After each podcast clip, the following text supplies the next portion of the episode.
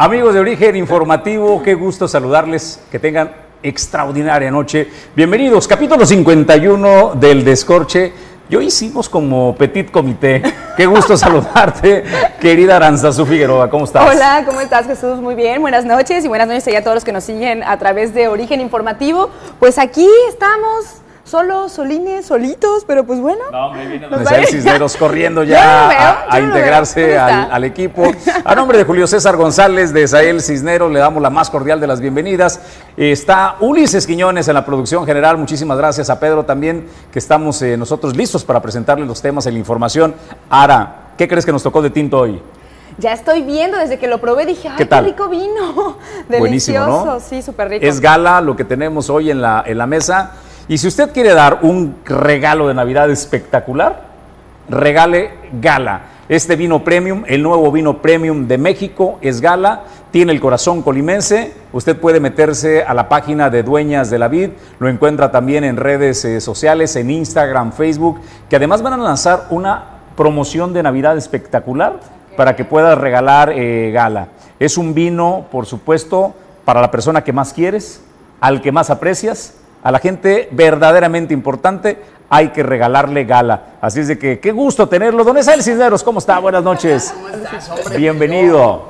Yo, muy feliz de estar tan consentido con gala y es que cuando, cuando toca gala y tomas gala, se nota se nota porque lleva este, la sangre por las venas. Oiga, que si prende su micro dicen que a lo mejor se, el verde está prendido. se escucha este, bien. Bueno, ahorita resolvemos el, asunto técnico de don Esael eh, Cisneros para eh, continuar con este tema. Pero bueno, Gala viene para Navidad eh, con una promoción extraordinaria y es un gran, es un verdadero regalo para que se lo dé a las personas que más aprecia.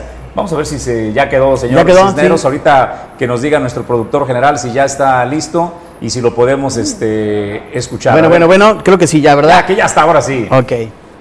Entonces, ¿en qué nos quedamos? Buenas noches. Yo, yo, decía que cuando tomas gala se nota. O sea, se nota porque. Desde que hace el primer sorbito. Claro, es que, es que lleva la, sangre colimota por las venas y, se nota desde desde el primer sorbo pues ya entramos, ¿no? Como en, totalmente espíritu navideño. Ya, ya, estamos. Vea las tonalidades. gracias a Backstage by JM, gracias a Andrei Macías, que también si quieren dar un gran regalo, ¿dónde lo encuentran, Ara? Ese, ese vestidazo que en el escaparate de moda más importante del estado de Colima. De verdad, si no se han dado una vuelta, vayan, tienen que conocerlo. Está sobre el Boulevard Costero, ahí en la mera zona dorada. Es una tienda muy bonita que, bueno, cada temporada tiene este, pues, propuestas nuevas. Andrei tiene un excelente gusto y lo que, lo que también gusta muchísimo de su atención pues es la asesoría, ¿no? Que nos puede decir, eh, pues de acuerdo a tu evento, de acuerdo a, lo que vayas a ir, pues qué, qué ropa es la, mejor, peinado, todo te sugiere. La verdad la cena, la cena de Navidad cuando nos reunimos con los seres queridos, con la familia, es una cena de gala. ¿Están de acuerdo? Sí, ¿Cierto? Debe, debe haber dos elementos en la cena de gala gala, el tinto, que tiene corazón colimense y un outfit de backstage. De backstage. No, pues ¿no? Imagínate, super fresa. Toda Entonces, para que lo disfruten y lo tengan presente ahora eh, para Navidad. Amigos, pues vamos a entrarle a los temas y a los este, pecados capitales, pero primero vamos a la recomendación del vino, a los pecados eh, capitales. De Twitter, YouTube. Ah, señores, les tengo noticias. Estamos ya transmitiendo en tiempo real en todas las plataformas. Eh, Origen Informativo y El Descorche, que fue su primer programa, iniciamos haciendo live exclusivamente para Facebook. A partir del día miércoles iniciamos ya eh, la transmisión, el multiplataformas en tiempo real. Es decir, la plataforma que más le agrade de las que le menciono ahora mismo, Facebook, donde iniciamos, a través de Facebook Live, YouTube, ya nos puede ver desde el día miércoles YouTube, hoy también en Origen 360, el noticiario que conducimos Julio César González y un servidor, inauguramos la mañana de hoy la transmisión de YouTube y Twitter agregamos el día de hoy.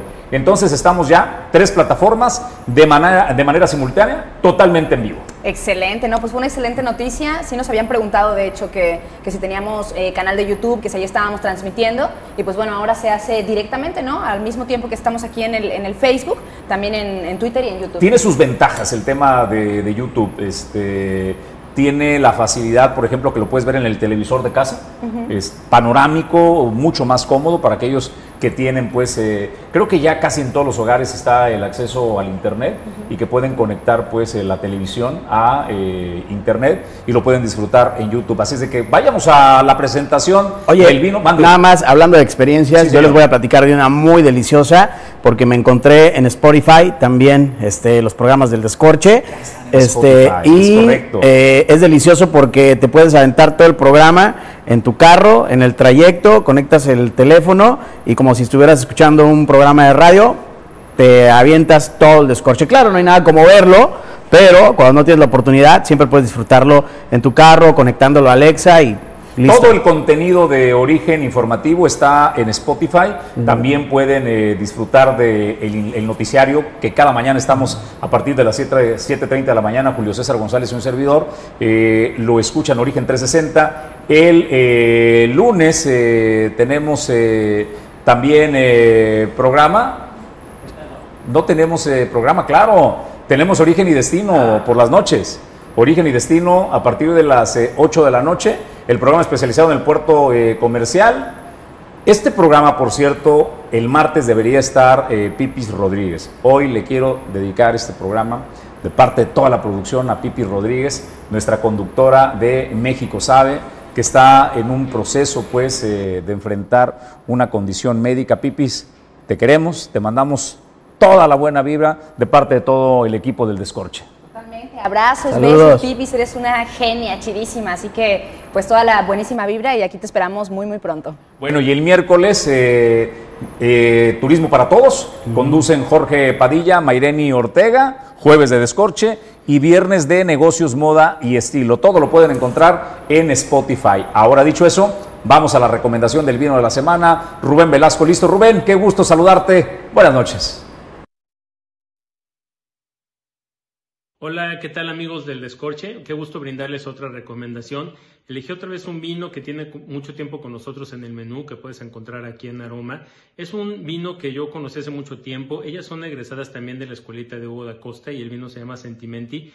Es un, es un vino que tiene dos uvas eh, pues poco comunes, que es la Morverde y la Sansolt.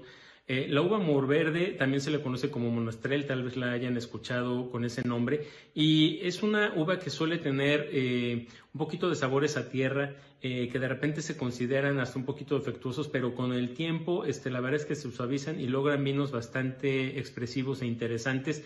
Y creo que este es el caso de Sentimenti. Este es un vino, este es el Pasión, Sentimenti Pasión y es del 2014, la verdad es que ya está muy bien evolucionado y, y me agradó, es un vino con una textura ya muy elegante.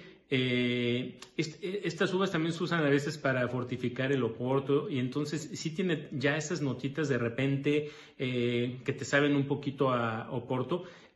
Creo que está en sus últimos años este, este vino, pero si, como siempre les digo, si quisieran de repente retarse un poquito, salir de la caja y probar uvas distintas, pues creo que esta es una muy buena opción, un excelente, un excelente costo debe de estar por los 500 pesos. Rubén, muchísimas gracias como siempre. Eh, Rubén Velasco de Aroma Restó y el recomendación del vino de la semana que en esta temporada pues cobra este, vital importancia porque para llevar pues que el regalo a la posada, a la cena de los amigos y a la cena de Navidad, acá Rubén Velasco te puede hacer una gran recomendación, como el vino que ustedes están viendo en pantalla, Gala, es una gran elección, o los vinos, por supuesto, que también Rubén nos recomienda, pero yo por sobre todos prefiero Gala. Salud. Saludcita. Oigan, pues eh, antes de entrar a los pecados capitales, vamos a entrar a temas, pero me gustaría conocer qué toca para el día de hoy. Ana, ¿qué nos traes? Bueno, pues yo traigo la envidia. Hoy, 25 de noviembre, eh, se conmemora el Día Internacional de la Eliminación de la Violencia contra las Mujeres. Y pues bueno, envidia le quise poner porque me gustaría ejemplificar algunos de los micromachismos que todavía tenemos como en la sociedad, o sea que son sutiles, uno no se da mucho cuenta, pero ahí están y pues tienen que ver también con esas ideologías que, que, per- o sea, que no permiten pues que, que continuemos en este, en este avance. en lucha Cisneros, ¿qué la- tienes? Ok, yo no lo mandé al grupo, pero si me lo permite el señor productor, este, me gustaría abordar un pecado capital en la avaricia este, y hablar acerca de esos diputados que dijeron no a donar este, un mes de su sueldo para la iniciativa que se había hecho y bueno, hablar también de la iniciativa que tiene lo suyo, pero en particular voy a hablar del diputado Roberto Chapula. Bueno, pues entonces en instantes le entramos a los pecados eh, capitales, pero primero vamos a dos temas eh, que tengo para presentarles y que podamos discutir aquí en la mesa y a quienes nos están siguiendo, pues son bienvenidos eh, los comentarios. Arrancamos, tenemos los migrantes que serán enviados a Colima y tenemos uno de festividad, el carnaval, el carnaval para Manzanillo. Debemos recordar que hace dos años más o menos este, que paramos el, el carnaval y si las cosas van como todos esperamos, tenemos ya semanas en semáforo verde y aspiramos a llegar, es febrero, ¿no? Este, la época de los, de los carnavales. Eh, pues en teoría están alineados los astros para que eh, el carnaval sea un atractivo. La gobernadora ha dicho que el turismo será fundamental para el desarrollo de Colima y le va a apostar mucho al turismo. Están de acuerdo que el carnaval de Manzanillo es un producto que hay que fomentar y que quedó estacionado. Y ahora que tenemos presidencia de la República de Morena, gobernadora de Morena, alcaldesa de Morena, apunta para que Manzanillo tenga el mejor carnaval de la historia, al menos en teoría. Sí, sí, sí. ¿Están de acuerdo? Pues no lo sé. Mira, yo, yo creo que por lo menos la intención hay. Eh, me parece que fue muy bueno que hace algunas semanas la presidenta municipal Griselda Martínez anunciaba que efectivamente, pues eh, con toda esta alineación y sobre todo como ha ido avanzando los semáforos, eh, pues eh, se estaba proyectando el ya empezar a trabajar desde ahorita en el tema del carnaval para el mes de febrero. No, porque apenas viene. ¿Mande? No Ok, te a el porque, porque apenas viene. ¿vale? Vamos a entrarle al tema uno, el tema de los migrantes. Para México es un compromiso enorme con los Estados Unidos de Norteamérica y la visita eh, que tuvo el presidente de la República hace apenas unos días, donde se reunieron eh, los tres socios comerciales más importantes de América, Estados Unidos, México y Canadá, a tratar asuntos eh, relacionados particularmente al NAFTA, ¿no? o al Tratado de Libre Comercio, como le conocíamos antiguamente, y esta relación comercial, al menos con la frontera Estados Unidos, para nosotros eh, tiene un ingrediente importantísimo, la migración. Eh, para que México pueda seguir expresando el presidente algunos atentados contra este, este Tratado de Libre Comercio, eh, violando algunas reglas y que los Estados Unidos se siga haciendo así como que de la vista gorda, le han puesto una condición al presidente eh, Andrés Manuel López Obrador, la migración, la contención en la frontera sur de migrantes que vienen de Haití, Honduras, Guatemala y otras partes de Centro y Sudamérica, que el destino que buscan realmente los migrantes no es México. Ellos ven a México como un destino de paso y el sueño que buscan es el sueño americano, llegar a los Estados Unidos. Lo que ha propuesto desde Donald Trump a la voz de ya al presidente Andrés Manuel López Obrador es, tú conténme la migración, ese muro que juramos construir para México, el muro real está en la frontera sur, en donde hemos visto en los últimos dos meses expresiones de brutalidad por parte del Instituto Nacional de Migración con los eh, migrantes centro y sudamericanos. Ustedes deben recordar cómo la Guardia Nacional, agentes de migración, golpearon de forma brutal a migrantes para contenerlos. A raíz de la visita del presidente y la reunión donde están los líderes, el primer ministro de Canadá, eh, Justin Trudeau, el eh, presidente de los Estados Unidos de Norteamérica, John Biden, y Andrés Manuel López Obrador eh, por México, llegan a acuerdos, algunos de ellos no escritos y no dichos, pero que quedan en evidencia. México a partir de ya tiene la misión de detenerle el principal problema a los Estados Unidos, que es la migración ilegal.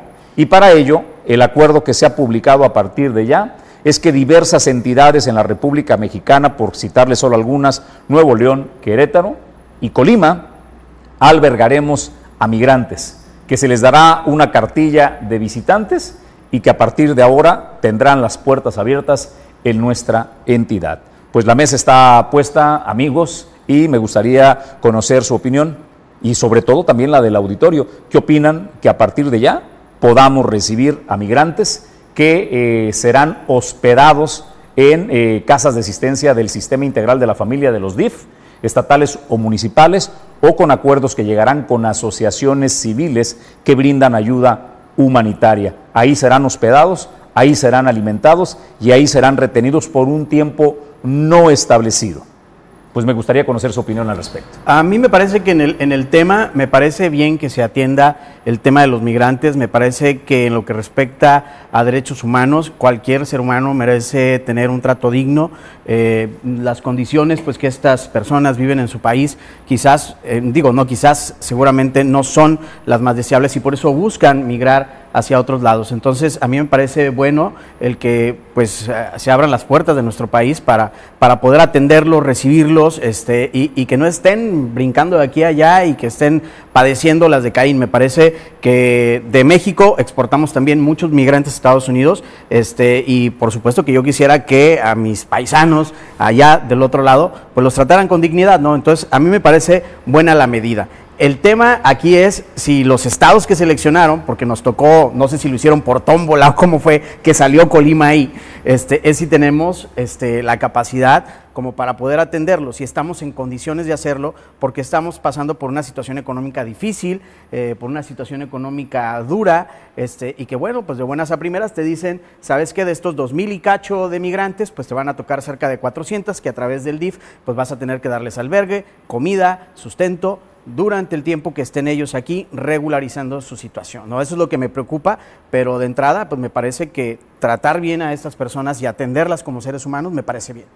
Totalmente, yo creo que eh, el tema de los migrantes pues es un, es un problema que compete al mundo entero, ¿no? Como que no se puede hacer como estas divisiones de, países porque sabemos que las personas que se van de su país pues no es porque tengan ganas realmente de irse de, su tierra, sino porque están buscando una mejor calidad de vida. Obviamente eh, pues los gobiernos pues de los, de los países como a lo mejor sería el gobierno mexicano o el gobierno de, de Estados Unidos, eh, los gobiernos de Inglaterra o por allá en las Europas, pues sienten como, como una entre una responsabilidad y también a lo mejor un atentado para, eh, pues, no sé, su, su, equilibrio, ¿no? O sea, los derechos que tienen los, los ciudadanos que realmente son de, de, dichas naciones y los que a lo mejor tendrían que hacerse cargo los gobiernos de sus naciones, pero al, al tomar la decisión de irse a otro país, pues ya competen al país en el que están. Yo creo que es un tema de, de humanidad Obviamente que los Estados Unidos también pues, es largo como la cuaresma, siempre lo ha sido, ¿no? Siempre tiene así como sus, sus recovequitos para, para hacer que México pues lo, lo apoye o haga algunas acciones que le,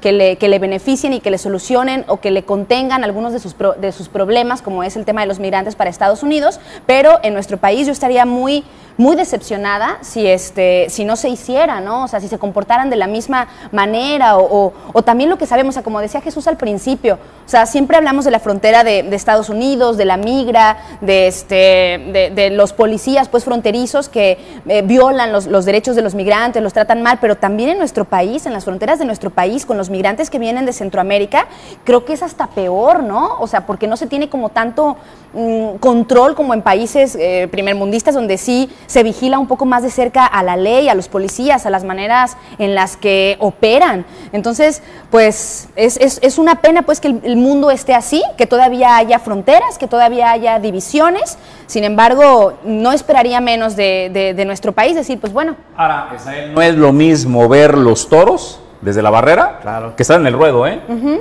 Hay ejemplos concretos de quienes eh, tienen padeciendo desde el 2018 el arribo pues de migrantes de manera eh, masiva. Siempre México ha sido un país de tránsito, ¿no? Uh -huh. País donde cientos o miles de migrantes fueron secuestrados, extorsionados, perdieron la vida por parte del crimen organizado. De repente encontraron que era mucho más lucrativo el tráfico humano que el tráfico de estupefacientes, ¿no? Y encontraron pues en este tráfico de, de seres humanos pues, una mina de, de, oro, encontraron un gran negocio y los que no tenían la capacidad para pagar y llegar al otro lado de la frontera para cruzar México se convertían en sujetos al servicio de los cárteles, eran reclutados por la fuerza para pasar a las fuerzas, eh, a las filas de los ejércitos del crimen eh, organizado ahora. Lo que te quiero poner de ejemplo es quienes viven desde que el presidente, debemos recordar, Andrés Manuel López Obrador, cuando tomó posesión, el primer mensaje es, todos son bienvenidos, pasen a México. Olga Sánchez Cordero, ustedes deben recordar, la secretaria de Gobernación, el mismo presidente, y provocó una avalancha de migrantes que llegaron a territorio mexicano buscando el paso hacia los Estados Unidos. Uh -huh. eh, Donald Trump en su momento puso el grito en el cielo, le dijo, señor presidente, Eso no puede suceder. Mano dura y tuvieron que contenerlos.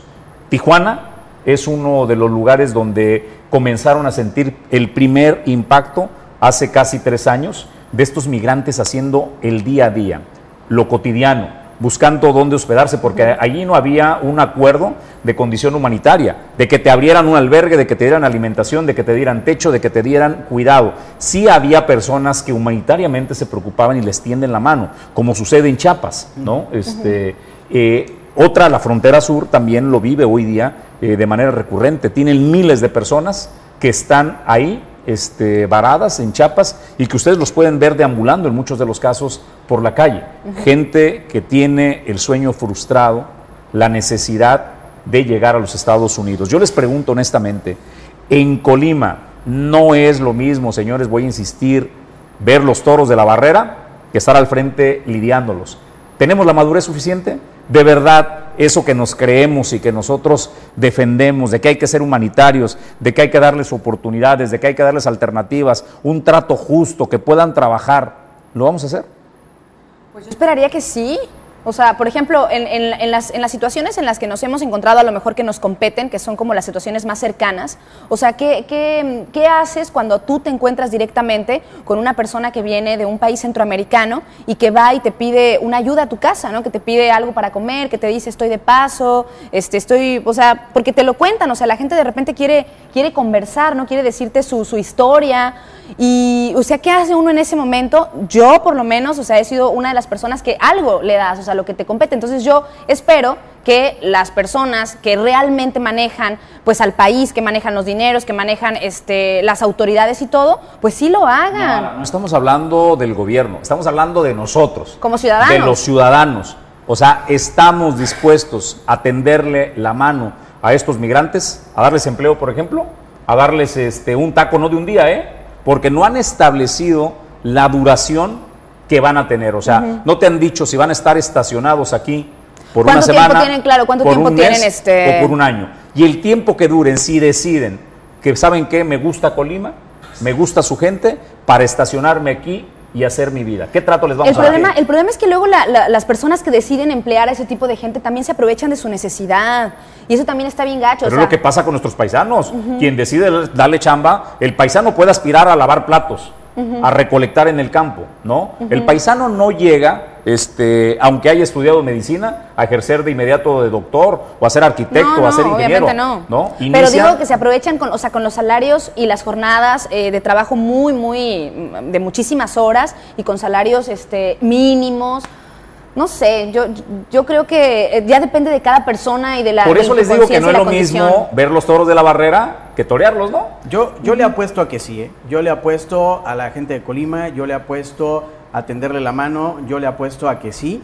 Este, como dices tú, ya estarán los toros aquí y habrá que ver este, qué es lo que sucede una vez que ya estos estén aquí. Ahora, estamos hablando eh, de, de 400 aproximadamente los que llegarán a Colima, son cerca de 2.500 que se distribuyeron en, en estas entidades. Entonces, eh, me parece que el, el tema, yo aquí lo veo un poco más organizado este, que la vez pasada. ¿Por qué? Porque ahora es a través del desarrollo integral de la familia que tendrán un albergue, que tendrán alimento, o sea, no va a ser la misma bronca como los que se fueron a Tijuana, que no había quien los atendiera.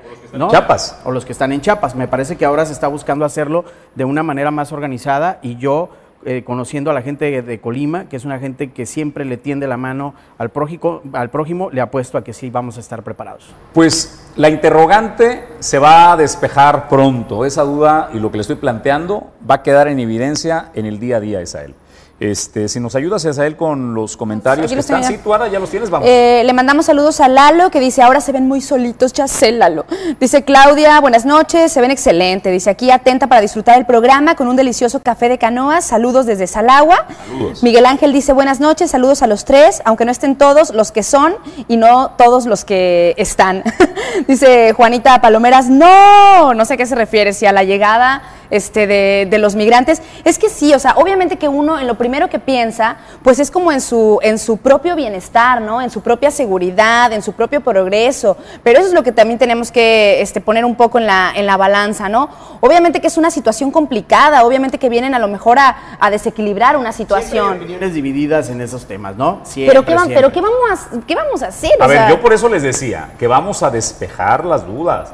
O sea, nuestra calidad de humanos, nuestra calidad moral y todo lo que exigimos de trato a nuestros migrantes mexicanos se va a poner a prueba aquí. Tal cual, A tal partir cual. de ya nos vamos a comenzar a enterar y nosotros los medios a difundir noticias de abusos, de rechazos, de malos tratos hacia estos migrantes. Tal cual. Ojalá que 400 no. al menos que Ojalá que van, no. van a estar. Por eso, si sucede, nos vamos a enterar. Por eso les digo, nos vamos a poner a prueba. Yo creo como ustedes, la gente de Colima somos humanos, verdaderos seres humanos. Eh, sin embargo, eh, Sael, habrá que ver cómo, cómo reaccionamos. Porque al menos nos creemos humanitarios, nos creemos solidarios, hasta que las condiciones se te enfrentan, se te ponen de cara y te dicen, aquí estamos. Y es que Ahora además- tenemos la oportunidad. Y es que además cuando se vienen con este tipo de, de situaciones es cuando más se ven como los, las, las falencias de un país, ¿no? O sea, en, en cuanto a, a seguridad o a contención, a dirección. Entonces, o sea, nosotros los ciudadanos nos podemos portar de cierta manera con, con- los migrantes, pero también es una situación que claro que compete a, a las autoridades para evitar que esto se salga a lo mejor de, de control, ¿no? O sea, tanto cuidarlos a ellos como cuidar a los ciudadanos que aquí viven. Esas personas pues van a tener, van a tener que buscar su- el sustento diario. Imagínense lo que es eso. O sea, y, y en, el susten- en, el, en el buscar el sustento diario, si no lo tienes de una manera amigable, ahí es cuando se pueden venir otros problemas para buscarlo sí o sí, ¿no? Pues eh, hasta ahí el tema de los migrantes. Segundo tema, el carnaval. Eh, ¿Qué memorias tienes de carnavales a él? Uy, eh, de carnaval. ¿Cuál te parece que ha sido así como el espectáculo, el carnaval, que más recuerdas eh, en los últimos 12 años? Por- Yo creo que el carnaval que más me ha gustado fue cuando estaba el presidente municipal Virgilio Mendoza, cuando vino la veracruzana este, Yuri, este, y que fue donde una participación increíble de carros alegóricos, de comparsas, realmente toda una fiesta. De los que yo recuerdo para mí, el mejor carnaval fue el de ese año, cuando vino Yuri. Ara, ¿qué memorias de carnaval tienes? La verdad es que este, mm, creo que no he ido mucho a los carnavales. Tengo viviendo aquí como seis años aproximadamente. Te decía de los últimos 12 años, de los últimos 6 que Pero no, no, no, no, no. La verdad es que no. Yo eh, tengo una mala impresión del carnaval de, de A ver, cuéntanos. Pues, Pues, es tu memoria de carnaval. mm, no sé, o sea, me no me parece algo tan vistoso, ni algo tan bonito, ni algo como a lo que yo quiera ir y acudir. Este, no, no, o sea, no me gusta criticar mucho, pero realmente no es algo que para mí haya sido atractivo en ningún momento. ¿Te parecería que sería un elemento de atracción para el turismo, el carnaval? Pues no lo sé, depende de lo que se preparen las comparsas, de lo que se preparen los carros alegóricos, de los artistas que traigan, este, los bailes que haya. O sea, la verdad es que el- el- la oferta que te pongan para el, para el carnaval es lo que te va a llamar la atención. Si hay como bandas medio pelo y hay este, algún invitado que pues X, más las comparsas que a lo mejor no han tenido todo el tiempo para, para prepararse, pues, pues como que dices, eh, o sea, qué sé yo, no, no sé. Bueno, se suspendió dos años más o menos. En las memorias de carnaval que le decía, poniendo solo un ejemplo, los últimos 12 años, yo coincido con Isabel Cisneros que Yuri en su momento eh, fue uno de los carnavales que al menos marcó eh, una huella, estableció como el inicio para aspirar a algo más. Hubo otros intentos eh, con una oferta de artistas y demás, porque se comenzó a crear una competencia entre el puerto Manzanillo y la capital del estado.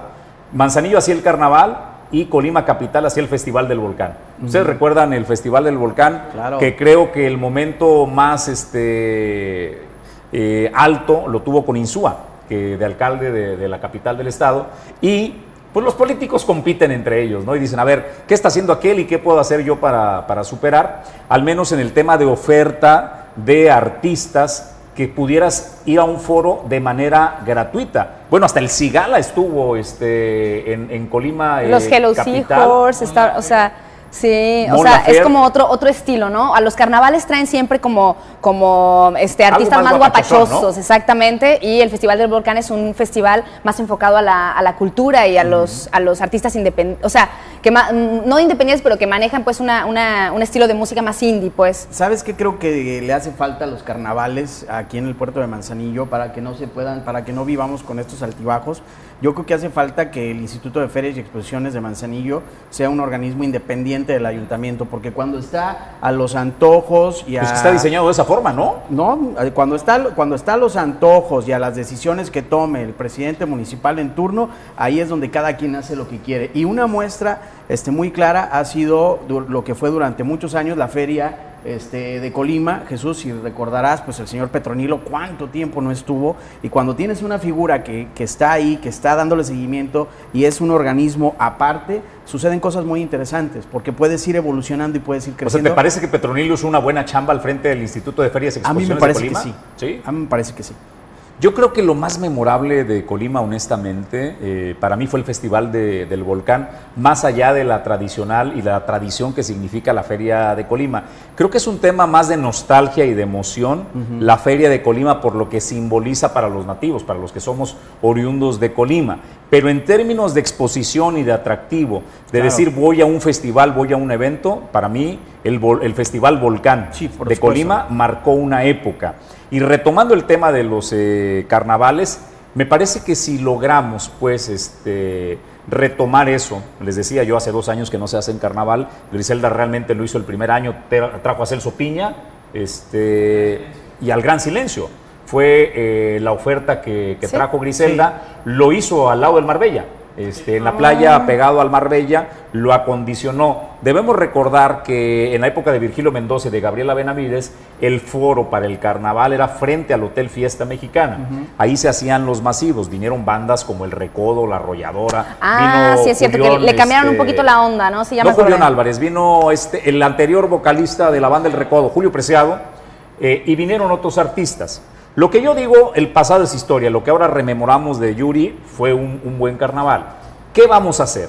Creo que si logramos construir del carnaval un producto, al menos podemos hacer, si no que vengan turistas de otras partes del mundo o del país, Nosotros podemos aquí. hacer que de Colima, de la zona, pues sea un turismo doméstico. Pero ese turismo que eh, tal vez ordinariamente no viene al puerto de Manzanillo, pueda venir a esta área, explorar su gastronomía y generar una derrama interna, ¿no? Entonces, creo que sí merece pues el carnaval ser retomado y ahora que eh, Indira Vizcaíno, esta gobernadora morenista, ha anunciado que el turismo será protagonista para el desarrollo del estado de Colima, creo que es el momento. Alineados los astros, presidente de la República, gobernadora y alcaldesa. Y yo creo que le van a invertir, ¿eh? Lo más seguro es que en esta reactivación, te decía hace un momento, la presidenta municipal ya dijo, va para adelante el tema del carnaval y yo creo que este, pues después de una pandemia, pues todos estamos como que listos y ansiosos de que algo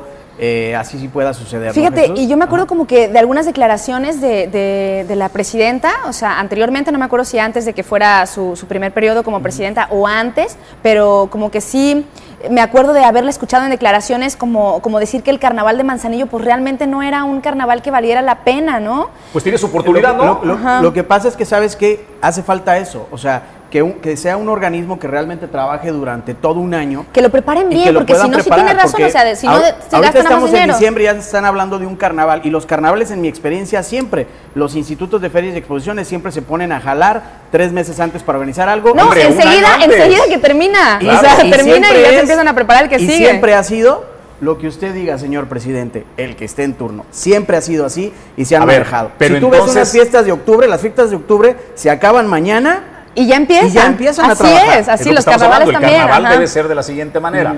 Tuvieron un impas por la pandemia que hemos tenido de dos años. Todo apunta, insisto, en que todos tenemos la intención, el ánimo y si las condiciones de salubridad, las condiciones de salud nos lo permiten, pudiéramos tener un carnaval. Entonces, lo que la alcaldesa ha venido diciendo, que los carnavales eh, no eran de la altura y pues tiene su oportunidad para demostrárnoslo. Porque el primer carnaval que realizó Griselda Martínez. Lo hicieron, a- lo hicieron en estira y afloja, como que no, como por que supuesto, sí, ¿no? Como que ahí, y bueno, no- ya. Y no ha superado Y se aventaron. al carnaval que creemos que en los últimos 12 años marcó un punto, pues, de referencia que fue el carnaval que organizó Virgilio Mendoza, donde Yuri fue una de las protagonistas. No decimos que es el mejor, decimos que de lo que se ha realizado hasta ahora, al, al menos en los últimos 12 años, es lo mejor que tenemos de referencia. Que puede ser superado, por supuesto. Griselda ya lo dijo. Griselda Martínez, tienes la oportunidad de demostrarnos a los manzanillenses que se puede hacer algo de gran nivel. Y que además, o sea, es muy importante que si se va a hacer algo, eh, algo tan grande como es un carnaval, pues que se tomen las cosas en serio. Como decía, o sea, el Festival del Volcán yo creo que es un festival que, que ha gustado muchísimo por eso, porque le han estado buscando la vueltita, cómo hacerle. Ahora, por ejemplo, hay un festival de cine que hicimos una nota ah, para Origen Informativo, el Festival eh, Sanate, ajá, de cine documental mexicano. Ya van 14 ediciones, eh, durante muchos años estuvieron este, trabajando y nunca han dejado de, como, como, que nunca han dejado de, de buscar la manera de que se siga enriqueciendo y de que salga cada vez El mejor. productor dijo algo nada más que tiene razón. Todo centralizado en Colima. Pues porque de allá son. ¿Y? o sea, nosotros aquí debemos de hacer algo entonces. ¿Manzanillo que no es Colima? No, no, no, o sea, lo hacen allá porque ellos allá están. O sea, los, Pero los- valdría los la pena tener un escenario. Los creadores son de allá, si nosotros nos organizamos, sí nos organizamos. Fíjate que yo tengo, yo tengo ganas, le decía, este, hablando de, de cine y de festivales, yo le decía a Lenin eh, Cázares, sigue como director de cultura. ¿Sí? Bueno, a Lenin Cázares, director de cultura, yo quedé marcado por una este, película que se llama Cinema Paradiso, Ah, ¿no? muy Y buena. en una de las escenas de Cinema Paradiso están viendo una película a la orilla del mar, como en un muellecito, este, y disfrutan pues una, una película. Puta, a mí se me antoja. Tenemos los escenarios, carajo. Imagínate una muestra de cine al aire libre, Yo le voy a decir- en la escollera o este eh, en el nuevo paseo este que hicieron de esculturas de Sebastián que lo dejaron muy bonito en la explanada del pez vela en la playa de las hadas tenemos un montón de lugares para tener un festival de esa naturaleza Pero tenemos que, es que se tiene que hacerlo, tenemos que, tenemos que también tener nosotros la iniciativa como sociedad organizada. Yo tengo un amigo que me dijo una vez y este, lo sentí medio duro su comentario, pero tiene algo de razón. Decía, lo que pasa es que en Manzanillo nada más les importa el dinero.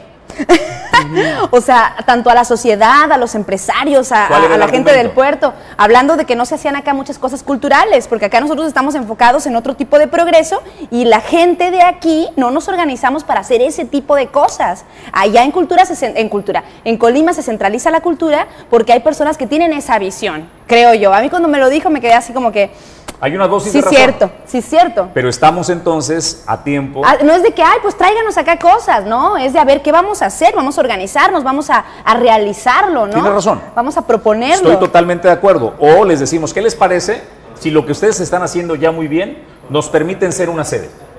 Les abrimos las puertas, les ayudamos a organizarlo, no lo hagan ustedes todo. Ya traen ustedes el conocimiento, el expertise. ¿Qué les parece si lo hacemos en conjunto? Y este, desarrollamos este producto. Por ponérselo un ejemplo, vayamos al final del tema del carnaval. Entonces, estamos de acuerdo en que podría ser un producto que vale la pena retomar ahora que los astros están alineados. tendría que ser, Sí, tendría por que ser. supuesto. Bueno, pues Tendría hasta ahí el tema. Momento de los pecados capitales. ¿Estamos listos? Vamos a los pecados capitales. Y Aranzazú Figueroa, ¿Va a ir conmigo? ¿arrancamos contigo? Bueno, ¿Irá? ¿vamos a la ira? ¿Ya? ¿Ya estamos en la ira? Ara, tu turno, venga. Ah, ok, ok. Bueno, pues este, el día de hoy, como les decía al principio del programa, es, hoy 25 de noviembre, pues se conmemora el Día Internacional de la eliminación de la violencia contra las mujeres. Esto, por supuesto, pues se hace en, en las ciudades, sobre todo más grandes, se hacen como muchos eh, eventos, se hacen muchas presentaciones, se hacen mesas de diálogo para seguir concientizando y seguir avanzando en el tema de la igualdad de género y de la eliminación, por supuesto, de la violencia eh, para las mujeres. ¿Por qué eligieron el 25 de noviembre? Bueno, porque en 1960 en eh, República Dominicana asesinaron a las hermanas Mirabal. Fueron brutalmente asesinadas por ser activistas, por supuesto, eran tres y eran mujeres. Entonces, a partir de este hecho, ya la ONU establece en 1981 que el 25 de noviembre iba a ser el Día Internacional de la Eliminación contra eh, la, la, eliminación de la violencia contra las mujeres, ¿no? Entonces quería platicar aquí con ustedes y hemos estado de hecho en debate desde en la mañana con el tema por el tema de los micromachismos, que son ¿qué son los micromachismos? dinos con qué se comen, ¿no? Mira, ahí los, ahí los, estamos viendo este en pantalla algunos ejemplos, este como los niños este no lloran y cosas así. Bueno, pues efectivamente, o sea, para para, definirlo, los micromachismos son maniobras, son estrategias que son sutiles, quizá casi imperceptibles, que se puede tener en la sociedad, tanto de hombres como mujeres, para ejercer o minimizar o, dominar el papel de las mujeres en la, en la sociedad, en las familias y demás, ¿no? Esos, por supuesto, atentan contra los objetivos que tenemos como sociedad y buscar una sociedad más igualitaria. Muchas conductas pasan inadvertidas, pasan desapercibidas porque las tenemos muy arraigadas, porque tienen que ver con nuestros con nuestra educación. A lo mejor para las generaciones, de, o sea, de mí para abajo, digo yo, esto ya es mucho menos común, o sea, ya como yo, yo, lo, yo platico pues con, con, chicos más jóvenes y ellos ya no, o sea, ellos ya tienen muchísima información, ya lo tienen como mucho más este, visible el tema de qué puede ser un micromachismo. Pero hay muchísimos, por ejemplo, ese que veíamos en pantalla de, los niños no lloran, los estereotipos, por ejemplo, de vestimenta también, o sea, algo tan, que ha sido tan controversial y en algunas ciudades grandes, me parece como en la Ciudad de México y en algunas escuelas, se permitió el hecho de que las niñas eligieran si ponerse falda o ponerse pantalón. ¿no? O sea, esto es una cuestión de uniforme que se ha hecho así durante muchísimos años, pero a lo mejor algunas niñas, algunas este, jovencitas que se sienten mucho más cómodas con pantalón, tenían que a fuerza llevar falda porque así se dice en las reglas de, los, de las escuelas, de los colegios, ¿no? Este, por ejemplo, es un micromachismo, es una conducta aceptada, es una regla que se promueve en las escuelas, en los colegios, pero que tiene que ver con una diferenciación, o sea, por qué cada este, niño o niña no puede elegir la vestimenta que pueda llevar este, a, su lugar de, estudios, ¿no? Este, por ejemplo. Otro micromachismo, que les aseguro que no sabían que es un micromachismo, pero no lo digo yo, ¿eh? les decía también en la mañana los radioescuchas, porque, ay, o sea, luego se sienten, se sienten ofendidos. Entonces yo decía, a ver, a ver, estamos solamente ejemplificando para que abramos nuestra cabeza y lo identifiquemos, ya que tú lo apliques o no lo apliques o cambies tu conducta, eso ya es tu onda, ¿no? O sea, tú sabes cómo llevar tu vida y pues nadie se tiene por qué meter, ¿no? Sin embargo, que lo identifiques, o sea, que sepas que es un micromachismo. Por ejemplo, el tema de cómo nos saludamos aquí en nuestro país. O sea, en nuestro país a las mujeres se les saluda de besito en la, en la, en la, mejilla, y a los hombres no. O sea, a los hombres es así como que, ¿qué onda? o de este, abrazo. O de abracito, o sea, somos cálidos. El mexicano es muy compa, es ¿qué hubo? ¿Cómo estás? Lo abrazas. Y si es un tema formal, la, mano, mano, de manera más o menos firme pero besito no, besito nunca. Los europeos sí. claro, los europeos o en Sudamérica también. Yo, sí, ¿eh? yo con mi hermano, este, con un par de muy buenos amigos, sí. ¿Te ah, saludas de beso? Con mi hijo, este, por supuesto. Entonces sí. Bueno, pues entonces este tipo de conductas. Pero el rechazo, el, el ah, yo no, o sea, esa es la parte que. Sí, o sea, o que llegas a alguien, o que llega alguien y te quiere a lo mejor un hombre que viene de otro país, que quiere saludar a un hombre mexicano de, de beso. Hombre, yo, no, no, he visto, he visto la reacción así de. ¿Qué pasó? pero son reacciones inconscientes, son ¿no? totalmente inconscientes. por la cultura y por todo eso este, y como decías, por ahí, a lo mejor lo hiciste en el programa y brincaron, pero pues es esa parte, ¿no? De si te choca, te checa. Identifícalo, solamente identifícalo. Por ejemplo, ¿sabes a Yo me acordaba ahorita de uno para, para compartirte, que es también muy común y que a veces se, se, se, se nos va pero, pero fue algo con lo que crecimos, ¿no? De repente cuando te pegan despacito y dices, ah, pegas como niña. Claro, este, claro. Y así como que yo conozco niñas que pegan muy fuerte. pero, pero fue algo con lo que crecimos, ¿no? O este, corres como niña. O corres como niña. y hay niñas que corren gruesísimas. Maratones. Son micromachismos totalmente. Este, no sé, o cuando, cuando le dices a alguien, cuando no quieres que, que, una, que alguien opine o que una mujer opine, ¿cómo le dices? Este, calladita te ves más bonita. O sea, eso también es un micromachismo. Son conductas que están socialmente aceptadas, que son sutiles, pero que seguimos teniendo todavía como, como arraigadas y solamente tenemos que, como quiero hacer mucho hincapié en esto, solamente tenemos que identificarlas, o sea, saberlo. Por ejemplo, cuando vas a un restaurante, ven a una, este, a un hombre y a una mujer y este, el mesero, que les mando muchos saludos a todos mis amigos meseros, en automático le deja la, la, la cuenta a- Al varón. al varón, por Claro. supuesto, ¿no? O sea, eso, Ahí estoy totalmente de acuerdo contigo, ¿eh? eso es un micromachismo. Eso es un micromachismo, se lo dejas ahí porque asumes que la caballerosidad, porque también viene muy ligada. También ese fue como todo un debate. Que fíjate que yo últimamente, me- ahorita que lo comentas y, y hago, y hago conciencia, ha habido ya dos, tres ocasiones en, en- en- en restaurantes que llega el mesero y pregunta, ¿a quién le doy la cuenta? eh?". En dos o tres ocasiones, aquí en Manzanillo. Súper bien, ya están como en ese, en ese, cambiando ese, ese Te hago este pausa ahí concepto. nada más. Cuando eres invitada a cenar, ¿qué prefieres? Bueno, mire, yo también comentaba justamente hoy eso. A mí, a mí en lo particular, sí me gusta que me, que me inviten, ¿no? O sea, que me digan, te voy a, te voy a, te invito a cenar. O sea, yo cuando me dicen te invito a cenar, asumo que es una invitación. Y es un Que pague- micromachismo, o sea, que va a pagar la el persona que me está invitando. ajá. Es un micromachismo, pero a, ¿Has- a mí sí me gusta esa alguna atención. vez cuando sí, sales sí, a claro. cenar con un Con un compa, sí, pues con un compa, sí, claro. A mitad y mitad también, ¿Y cuando qué, te vas dice, con un... ¿Y qué te dice el compa? Ah, ¿Se sí. ha sorprendido o lo vende lo más normal? No, no, no. Los compas dicen, "Eh, ¿cuánto fue tuyo? ¿Cuánto fue mío? Lo que sea, ¿no? Y ya pagas mitad de mitad. Porque el tema de invitarte y de pagarte es una galantería. O sea, es como, como un cortejo, se puede decir, micromachista, obviamente, ¿no? Que a mí no me molesta, o sea, pero sí dices, muchas gracias, se agradece, ¿no? Pero sin embargo, lo identifico, o sea, sé que eso va por ahí. O también me ha pasado, a mí me gusta mucho la cerveza, o sea, me encanta, ¿no? Entonces me ha pasado que yo pido una cerveza y este, mi amigo con el que voy pide una limonada y a mí me dan la limonada. Y yo así de, o sea, mi chela, venga para acá. la chela es para acá. O sea, asumen que la bebida fuerte, la bebida alcohólica. Es para el hombre. Es para el hombre, ajá. O sea, son como, como pequeñas cositas que, que siguen dándose y que no es que esté bien o esté mal. O sea, tenemos una educación este, muy arraigada y que apenas estamos como en ese proceso de identificar. Por ejemplo, también el tema de la vestimenta que me encanta.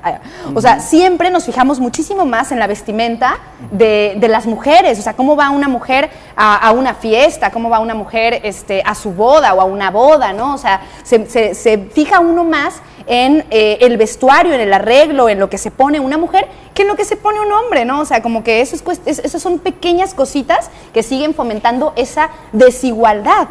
Eh, otra de las cosas, cuando uno camina, cuando, cuando vas caminando con este, un, un hombre, él, por caballerosidad, te pasa. Toma hacia al- el lado de la Ajá, calle. te- te ¿Por qué es eso? Es como, Pégate una, contra la pared. es como una protección, ¿no? ¿Por qué? Porque, la- porque estamos vulnerables, te vuelvo, porque te estamos vuelvo a débiles. ¿Te incomoda? Mire, yo... También en esas- no, no me incomoda, pero lo identifico. Pero o sea, yo- pero- no, lo- no me incomoda, o sea, digo, ah, ¿Te no, gusta? Está bien. Me da X, la verdad, o sea, no es algo O sea, que... también te daría igual ir en el lado Sí, opuesto, ir hacia el lado sí, de la sí, calle. sí, o sea, No me da te- igual. No te significa Sí, nada. no, Mira, no, no, sí, todo, no. todo depende del contexto en el que se dé también. Hay cosas que también tienen su cultura y no tienen, creo, na- a- a- nada que ver con el tema de- del machismo. Quizás algunas sí. Pero- Son micromachismo, porque el machismo perdón, es algo... mi- micromachismo. Es algo mucho peor, Por ejemplo, ¿no? en, el, en el tema que comentabas, y se los voy a contar, no sé si es la, la misma historia, pero, pero fue algo que a mí me enseñó mi abuela, por ejemplo, el por qué las, las mujeres van del, del lado de la pared y no del lado de la calle. Resulta que yo soy de Guadalajara y en Jalisco este, hay una zona en San Juan de Dios que es donde este, están las chicas este, que se dedican a la prostitución. Entonces, anteriormente me contaba mi abuela que las chicas que eran ofrecidas por las personas que, que, que era en este caso, pues el padrote, no sé, alguien, eh, estaban del lado de la calle, ahí es donde estaban, y ya el que estaba de este lado, entonces era mal visto que llevaras una mujer del lado de la calle, porque decía mi abuela, es como si la estuvieras, Para que la estuvieras que ofreciendo. la estuvieras ofreciendo. Entonces Ya. decía, es de muy mala educación llevar a una mujer porque está representando, por lo menos en Guadalajara, que así me lo enseñó mi abuela, es como si es- la estuvieras ofreciendo. Entonces por eso es del otro Pero lado. aquellos ¿no? usos y costumbres ya no aplica. Usos y costumbres, ¿No? exacto. Otro micromachismo que tampoco me disgusta, o sea, solamente lo identifico. Poner promociones para las mujeres en los bares y en los antros Uh, y eso así. es horrible. O sea, Son- todos los tragos para las mujeres gratis. Claro. No pagan cover. Con todo respeto, lo que están haciendo los antros es, es el producto de consumo. Mujeres van a traer hombres, esa es la lógica. ¿no? Claro, son O sea, micromachismos. es como aquí Y te los lo hombres ofrecemos, pagan. aquí vas, aquí, vas, aquí vas a encontrar a las mujeres. La neta a mí me parece ese de pésimo gusto. Bueno, pues y se hace, este, Ladies Night, dos por uno a las mujeres, hasta las 11 de la noche las mujeres, este, no pagan, no pagan su bebida. Yo como me gusta el traguito, pues yo sí aprovecho, ¿no? Pero, pero es un micromachismo que existe todavía, o sea, todavía se, se fomenta. Y así nos podemos ir es- muchísimos, ¿no? Ah, otro que es muy, muy interesante, o sea, no puede haber una amistad entre un hombre y una mujer. ¿No? O sea, no, no, según el micromachismo. O Ah, sea, ok. Porque sí, obviamente que alguno de los dos está interesado en el otro. ¿Neta? Eso dicen. Eso, yo digo que ¿Y sí, no existen las obviamente. amistades? Claro, por supuesto. Pero eso es un micromachismo, pensar que la amistad real entre un hombre y una ¿ustedes qué mujer. opinan ahí? Este, Vamos a ver los comentarios. Detrás de cámaras. ¿Puede o no puede existir la amistad entre un hombre y una mujer? Aranza dice que sí. Obvio que sí, tengo muchísimos muy buenos amigos que son mis ¿Y tú amiguisísimos. estás enterada de que tal vez no quieren ir más allá? Claro que no. ¿Solo quieren ser tus amigos? Sí, solo quieren ser mis amigos. solo somos amigos, pues, desde Ok. hace, desde Pues hace ahora mucho. concluimos entonces con el pecado capital de la ira. La ira, ajá, este, bueno, a raíz pues de la, de la eliminación, del Día Internacional de la Eliminación de la Violencia contra las Mujeres, pues sí tenía como ganas de, de ejemplificarles algunos micromachismos, solamente, solamente para que se den cuenta y digan, "Mm", así como yo, que digo, "Mm", pero bueno, no tenía eso la sí, menor idea, ¿eh? Eso sí que- me gusta. Que, algunos eran micromachismos. Ok, ok, ok. Pero bueno, yo me declaro chapado a la antigua por mi edad, por mi formación. Eh, soy a la antigüita. Pero bueno, algo que a mí me gusta O sea, mucho de... yo si invito a, a una este, mujer, yo pago. O sea, a en plan de amistad, por supuesto, en plan de negocios, como sea, yo pago la, la cuenta. Soy del chapado la antigua de tú vas del lado de la, de la pared. Sí, abro la de puerta del la puerta del sí, auto. sí, sí. Son de Es, esas una, es, cosas es que- educación y caballerosidad, como, como dice, o sea, de, de una generación. Y, o sea, no, no es como el, no es como el fondo de los problemas, sin embargo, eh, tiene que ver, tiene que ver en la, de- en la debilidad que se, que se va creando a las mujeres.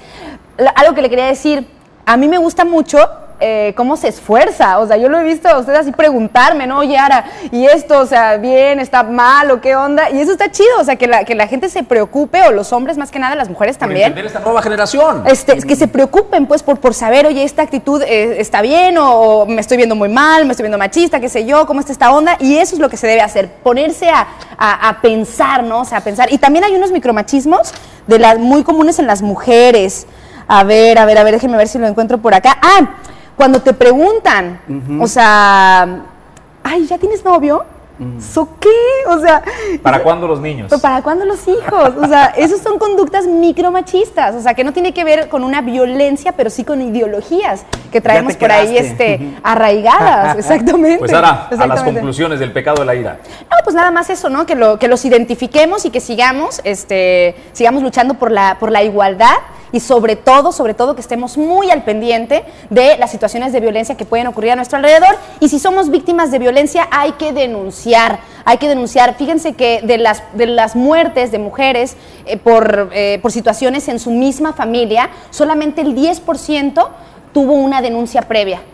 Las solamente demás tuvieron 10%. esperanza de que iban a cambiar, de que solo fue por una vez y no iba a volver a pasar. o que así iba o no sé, solamente el 10% de las personas, de las, de, las, de las mujeres que han sido asesinadas por vínculos sentimentales, solamente el 10% hizo una denuncia previa. Todas las demás, no. Pues hasta ahí el tema, Ara. Muchísimas gracias. Señores, segundo pecado capital, vamos a la soberbia.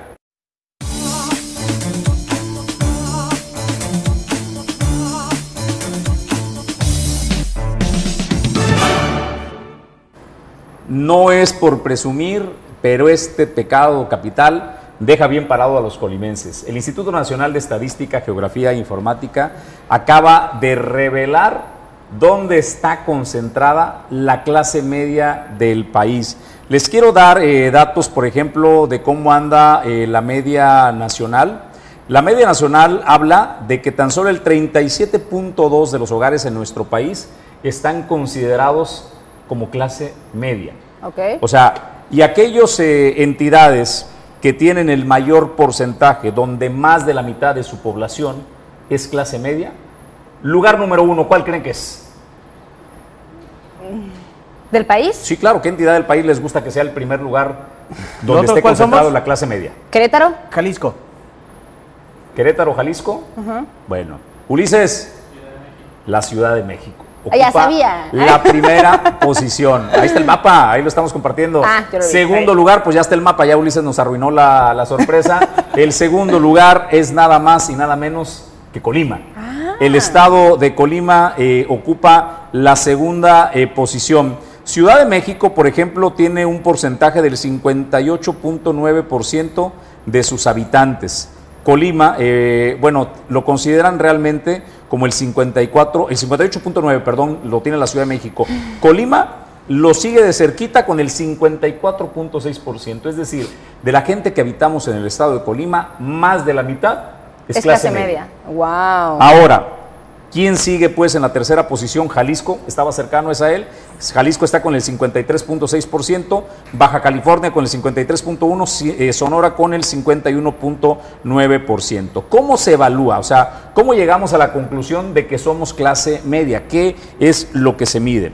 ¿Nivel de ingresos? ¿Servicios? ¿Vivir en una zona exclusiva?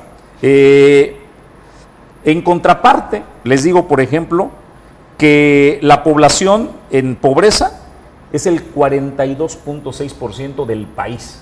El 42.6% del país vive en pobreza. El 37.2% es clase media y tan solo el 1.71% es clase alta. ¿Y dónde Ahora, están esos? Ahora, ¿qué se requiere? De acuerdo a lo que el INEGI nos dice, tener una computadora, gastar aproximadamente 4.380 pesos en alimentos y bebidas fuera del hogar al mes. O sea, que vayas al restaurante, que si estás chambeando puedas pedir este... ¿Eso se considera clase media? lunch, eso se considera clase media. Ok. Al menos un integrante del hogar cuenta con un trabajo estable, esto al gozar de un salario con un contrato en una empresa. La cabeza del hogar cuenta con estudios de nivel superior, por lo menos. Los hijos asisten a una escuela pública. Ahora, ¿qué dice la OCDE, la OCDE para hacer pues el análisis de cuánto eh, recibe una, una persona respecto a lo que eh, nos da a conocer cómo lo mide? Ingresos de 20 mil pesos por mes Por con persona. cuatro integrantes por familia. O sea, con. con- Que el hogar reciba 20 mil pesos al mes. ¿Y son- y sean El cuatro? hogar, el hogar, y cuatro integrantes de familia. Una persona será de clase baja si recibe 7.500 pesos mensuales. Eso es lo que mide la, la OCDE y que se reparte entre dos integrantes de la familia. En México, cada persona de clase media debería recibir, cada persona, entre 5 mil y 14 mil pesos. Adicionalmente, nuestro salario básico debe alcanzar para una alimentación suficiente, vestido, transporte, hogar, educación, ahorro e incluso el ocio. ¿Qué les tratamos de decir? Que si luego dicen, es que Colima es un pequeño gran paraíso, Locho Morán decía eso, ¿no? El pequeño gran paraíso. Tenía razón. O sea, si podemos pensar que la estamos pasando mal, que los trabajadores al servicio del gobierno del Estado tienen razón, la están pasando mal, tienen meses donde no han podido estabilizar sus salarios. Sin embargo, creemos que esa es una situación pasajera, porque a lo largo de muchos años han tenido estabilidad de sus, de sus ingresos. Y no lo digo yo, lo dice el Instituto Nacional de Estadística, Geografía e Informática.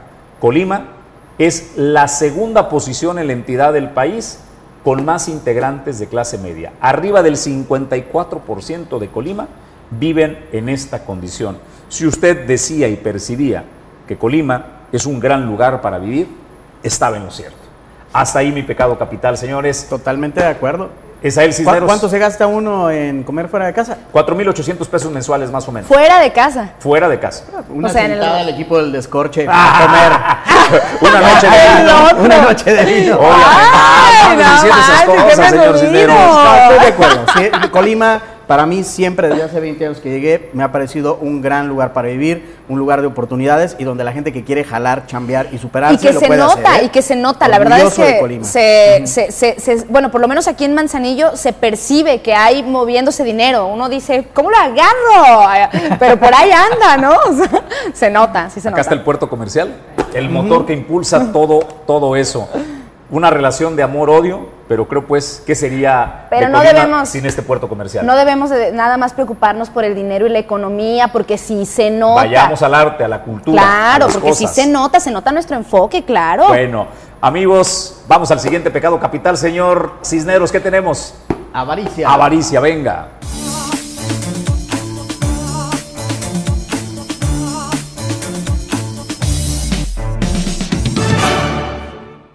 Sí está, ¿eh? Señor Cisneros, ¿qué nos tiene ahí? Bueno, pues el día de ayer, este, no sé si se enteraron, pero nuestros señores este, diputados pues eh, pe- particularmente el señor eh, Magaña, se me hace que se apellida este diputado del Partido Revolucionario Institucional, subió a tribuna pues para este, hacer una propuesta, ¿no? La propuesta iba encaminada a que él y todos sus compañeros diputados pues donaran un mes de sueldo para resolver en la medida pues de lo posible el tema pues del pago a los trabajadores del gobierno del estado no este esta propuesta eh, pues subió a tribuna y generó pues eh, una serie de dimes diretes este eh, con respecto pues a, a- esta propuesta que al final fue aprobada por 17 diputados pero hubo cinco diputados que pues decidieron no aprobar leyes este, y decir, ¿sabes qué? Yo no voy a soltar la parte de mi sueldo. Entre ellos estuvo el diputado este, Roberto Chapula, que me, me llamó mucho la atención el tema porque él decía, ese hombre, pues, ¿para qué vamos a dar nuestro sueldo, nuestro salario? eh, pues si no vamos a solucionar nada, es una bicoca, no es nada lo que vamos a dar, ¿qué les vamos a resolver? No tiene caso que demos nuestro sueldo. El señor productor dice que hay evidencia. A ver, vamos a verlo. Vamos a ver. Proponemos que todas las percepciones de un mes y hasta que se regularice el pago con los trabajadores no sean entregados a los 25 diputados para solidarizarnos y que ese dinero se vaya al pago de muchas y muchas familias colimenses. Aportemos con tan solo un poco para mitigar la situación que están viviendo ellas y ellos y por ende sus familias completas. Pensemos, señoras y señores, en el cómo sí, no pensemos ni por un momento en el cómo no. Bueno, pues esta, esta, esto que vimos fue la propuesta del diputado Héctor Magaña. Antes de que supiera la noche de ayer este, que se les iba a pagar, porque apenas la noche de ayer Indira Vizcaíno mandaba un comunicado a través de sus redes sociales que se les haría el pago de una quincena, no la que está en curso, la anterior, la, de- la del mes de octubre, y no a todos, ¿eh? Ok, me voy a quedar solamente con el tema de la intención, este, que aparentemente era una buena intención de poder apoyar, de solidarizarse con la gente y con los trabajadores. Hasta ahí me parece todo bien, ¿no? Lo que ya vino después, pues ya fue otra cosa, ¿no? Porque lo que no sabíamos o lo que no sabían el grupo que iba apoyando a Héctor Magaña, pues era que eh, luego después Viriana Valencia subiría a la tribuna para decir que si se hacía el pago a los trabajadores, pues este dinero iba a ir, este, pues a donarse de todas maneras para asociaciones civiles, etcétera, y esto es lo que decía en tribuna. Nosotros nos sumamos a que se done un mes de nuestro salario en caso de que el gobierno del estado cumpla con el pago a las y los trabajadores, pues ya no tendría caso donar ese mes de, ese mes de salario, si es que el gobierno del estado paga, tengo entendido. Bueno, pues si paga, no donamos nada. Y entonces, ¿dónde queda el altruismo y dónde queda la empatía y dónde queda la sororidad? Les propongo que vayamos donando este mes de salario. No, si, si es que le pagan a los trabajadores, vamos, vamos donando este mes de salario, donándolo, el mes de salario, a algunas asociaciones, instituciones, organizaciones civiles que necesiten realmente. Estamos en una época, vamos a entrar a esta época decembrina que no lo pueden negar, el espíritu navideño también necesitamos compartirlo. Hay refugios para animales, hay refugios de mujeres violentadas. Bueno, pues ahí escuchamos a Viridiana Valencia que se las reviró, pero bien. Viri ya sabroso. sabía que Pero- pero- ese día en la noche iban a pagar. Claro, y, y pareciera que era una buena intención. El problema fue que cuando Héctor Magaña pro- propone esto y Viri sale y, y le da la vuelta, los que estaban acompañando le dijeron, oye, espérate, en eso no quedamos.